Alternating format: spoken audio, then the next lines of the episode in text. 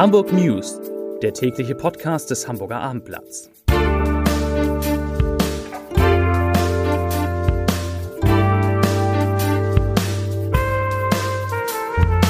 Herzlich willkommen. Mein Name ist Lars Heider und heute geht es in diesem Podcast um die Frage, wie schnell denn die Schulen in Hamburg ihren Normalbetrieb wieder aufnehmen können. Weitere Themen sind die Corona-Ansteckungsgefahr in Bussen und Bahnen da gibt es zumindest eine Einschätzung. Neue Geldanlagemöglichkeiten für Hamburger Bürger. Der Protest von 70 Bars und Kneipen. Und natürlich sprechen wir auch heute über den HSV. Zunächst aber, wie immer, drei Nachrichten in aller Kürze mit meiner lieben Kollegin Laura Kosanke. Nachricht Nummer 1. Unbekannte sprengen Geldautomaten und vergessen Tatwerkzeug. Unbekannte haben am Donnerstagmorgen einen Geldautomaten in der Commerzbank in Elmshorn gesprengt und sind entkommen. Wie die Polizei mitteilte, sind die Beamten gegen halb fünf Uhr morgens zur Bankfiliale an der Schulstraße gerufen worden und lösten Großalarm aus. Weil die Unbekannten vermutlich nach Hamburg flüchteten, beteiligte sich die Hamburger Polizei. Die Täter ließen Sprengvorrichtungen zurück und verloren auf der Flucht verkohlte Scheine. Die Fahndung blieb bis zur Aufnahme dieser Podcast-Episode ergebnislos. Nachricht Nummer 2. Hamburger Taucher entdecken U-Boot in der Ostsee. Zwei Wracktaucher haben ein U-Boot aus der Nazizeit in der Lübecker Bucht entdeckt. Obwohl sie das U-Boot schon im Spätsommer fanden, wendeten sie sich erst am Dienstag mit exklusiven Fotos und Informationen ans Abendblatt. Den Tauchern zufolge wurde das Boot 1944 und 1945 zur Abwehr feindlicher Schiffe genutzt. Da die zwei außen angebrachten Torpedomagazine leer seien, gehe vom Wrack keine Gefahr mehr aus. Nach Angaben der Taucher sei das Bundesamt für Seeschifffahrt und Hydrographie kurz BSH, das U-Boot noch nicht bekannt. Auf Anfrage sagte ein BSH-Mitarbeiter, vier U-Boot-Standorte seien bekannt, sollen aber geheim gehalten werden, um die Totenruhe nicht zu stören. Nachricht Nummer 3. Autokino auf der Trabrennbahn eröffnet, trotz Fledermäusen. Das Autokino in Hamburg-Bahrenfeld kann wie geplant am 6. Juni öffnen. Das gab Betreiber Dirk Evers bekannt. Die Umweltbehörde hatte zunächst Bedenken, das Projektorlicht könne Fledermäuse bei ihrem Beuteflug blenden.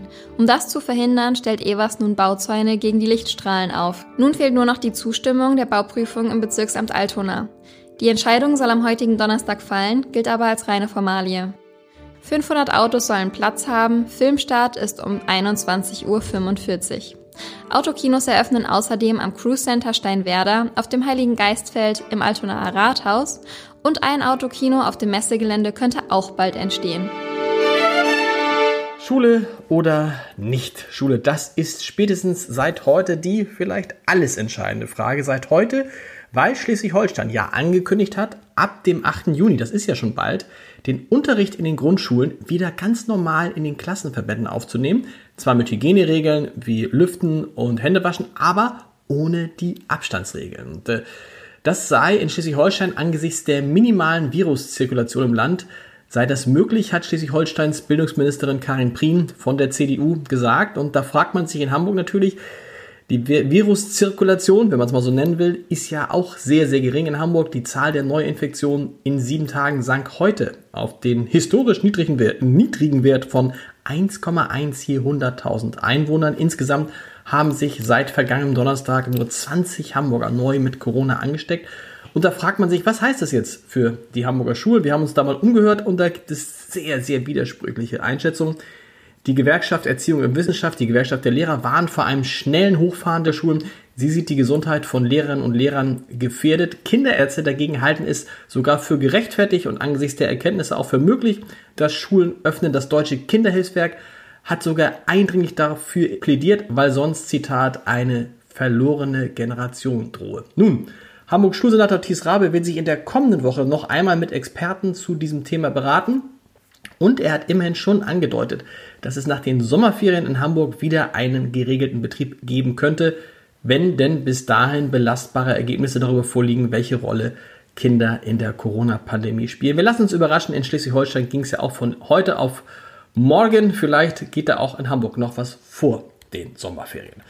Das zweite große Thema ist der, heute in diesem Podcast ist der öffentliche Personennahverkehr. Denn wer in diesen Tagen in einen HVV-Bus guckt, der sieht ehrlich gesagt kaum Menschen, die darin sitzen. Stellenweise in den, fuhren in den vergangenen Wochen nur noch 30 Prozent, nur noch ein Drittel der bisherigen Fahrgäste mit dem ÖPNV.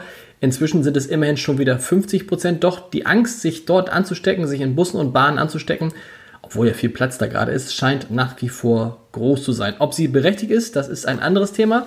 Hochbahnchef Henrik Falk hat im Abendblatt-Interview gesagt, das ist ganz interessant, finde ich, dass sich im Verlauf der gesamten Pandemie noch kein einziger Busfahrer in Hamburg mit Corona angesteckt habe.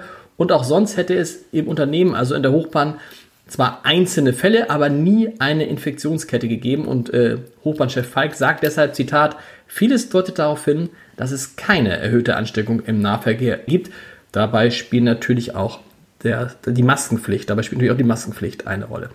Äh, Henrik Falk hat übrigens auch angekündigt, dass die Hochbahn die Zusammenarbeit mit Moja ausbauen will. Die Sammeltaxis, die seien für ihn ein wesentlicher Bestandteil für die Mobilität der Zukunft in Hamburg und sie könnten zum Beispiel in dünn besiedelten Gegenden künftig auch Hochbahnangebote übernehmen. Das war ja in der Corona-Pandemie eine Zeit lang so, dass man mit einem HVV-Ticket auch Moja nutzen könnte. Vielleicht kommt das wieder. Wo wir schon beim HVV sind oder bei der Hochbahn sind, Künftig wird, es, wird die Hochbahn sogenannte Green Bonds herausgeben, fest verzinsliche Anleihen, die jeder Bürger kaufen und mit deren Hilfe einen, er einen Teil der Ausbaupläne des öffentlichen Personennahverkehrs finanzieren kann. Diese Green Bonds sollen ein Volumen von 250 bis 500 Millionen Euro haben und die Anleger können mit ihrer Hilfe dann genau nachvollziehen, wie viel Kohlendioxid dank seiner Beteiligung eingespart wird. Das ist doch irgendwie ganz schön. Wobei ich nicht weiß, 250 bis 500 Millionen Euro, da müssen wir alle ordentlich investieren. Von Investitionen zu denen, die im Moment mit gar kein Geld oder ganz wenig Geld haben, Rund 70 Betreiber von Hamburger Bars und Kneipen haben sich am heutigen Donnerstag zum sogenannten Barkombinat zusammengeschlossen. Also Bar von der Bar, Barkombinat zusammengeschlossen, einem Verein, dem jetzt unter anderem Namen wie das Le Lion äh, am Rathausmarkt und äh, der Silbersack auf dem Kiez angehören. All diese Betreiber von Bars und Kneipen fühlen sich in der Pandemie vom Senat nicht ernst genommen und alleingelassen und ja, sie fürchten um ihre Existenz. In einer ersten Bestandsaufnahme hat der neue Verein ermittelt, dass die Betriebe, wenn überhaupt, aktuell nur ein Fünftel der normalen Menge von Gästen bedienen dürfen und dass die Umsätze der Läden, die schon wieder geöffnet haben, um mehr als 80 Prozent eingebrochen sind. Außerdem möchten die Barbesitzer, und das kann man verstehen, nicht auch noch die Verantwortung für das Verhalten ihrer Gäste übernehmen, die dann ja öfter mal Alkohol trinken, denn das kann ja schnell schiefgehen, wie das Beispiel Zwick gezeigt hat. Deshalb die Hauptforderung des Barkombinats, der Senat soll sich endlich vernünftig mit den Bars und Kneipen beschäftigen, so wie bisher gehe es nicht weiter. Zu einem erfreulicheren Thema. Seit heute ist das Magazin im Handel, auf das viele Menschen gewartet haben, die jetzt noch gezwungen oder ungezwungen Urlaub an Deutschlands Küsten machen wollen. Es heißt Nord, Fragezeichen, Ost, Fragezeichen, See, Ausrufezeichen. Und in diesem Magazin stellt natürlich die Abendblattredaktion auf 100 Seiten die schönsten Ferienorte zwischen Fehmarn und Sylt vor. Die Nachfrage nach dem Magazin ist so groß, noch nie gab es für ein Magazin so viele Vorbestellungen wie für Nord, Ost, See. Es kostet 9 Euro, Abendblatt-Abonnenten zahlen 7 und es kann natürlich auch online unter www.abendblatt.de slash Magazine bestellt werden. Aber gibt es auch seit heute ganz normal im Handel, also beim Einkaufen mal drauf achten. So, so, so. Und jetzt heißt es Daumen drücken, zumindest wenn man ein Fan des Hamburger Sportvereins ist, denn der spielt ja heute Abend in Stuttgart ab 20.30 Uhr um, sagen wir es ehrlich, die Vorentscheidung über den Aufstieg in die erste Liga, in die zweite Liga, da wollen wir raus, über den Aufstieg in die erste Liga, gewinnt der HSV in Stuttgart. Hat er angesichts seines eher leichten Restprogramms alle Chancen auf den, mindestens auf den zweiten Platz und damit auf den direkten Wiederaufstieg in die erste Bundesliga. Wobei, wir erinnern uns, in der vergangenen Saison haben die Hamburger gerade gegen die vermeintlich schwächeren Gegner den Aufstieg dann doch noch verspielt. Hoffen wir, dass das diesmal nicht passiert. Freuen uns auf ein tolles Fußballspiel, ein Geisterspiel heute Abend in Stuttgart ab 20.30 Uhr live natürlich auf abendblatt.de. Und wir hören uns dann morgen wieder. Jetzt habe ich doch tatsächlich den Leserbrief des Tages vergessen. Der kommt natürlich und er kommt aus Norderstedt von Olaf Lies. Äh, und es geht um die Pläne des Hamburger Senats, die Hamburger Innenstadt autoärmer zu machen. Dazu schreibt Herr Lies. Herr Lies? Herr Lies? Herr Lies, Herr Lies aus Norderstedt schreibt, ich wohne seit 40 Jahren in Norderstedt und bin stets mit dem Auto in die Innenstadt gefahren. Seit nunmehr fünf oder mehr Jahren fahre ich fast genauso schnell mit dem ÖPNV in die City. Da ich nicht direkt an einer Haltestelle wohne, fahre ich mit dem Auto bis U-Bahn Kiewitzmoor und buche eine Tageskarte für mich und meine Frau. Hiermit haben wir absolute Beweglichkeit und Freiheit in der Innenstadt. Wir können hier aussteigen und dort wieder einsteigen.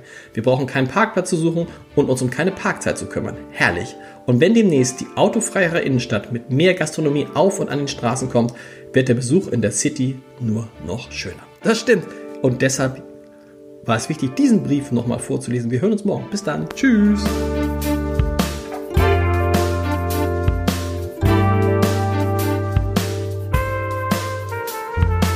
Weitere Podcasts vom Hamburger Abendblatt finden Sie auf abendblatt.de slash podcast.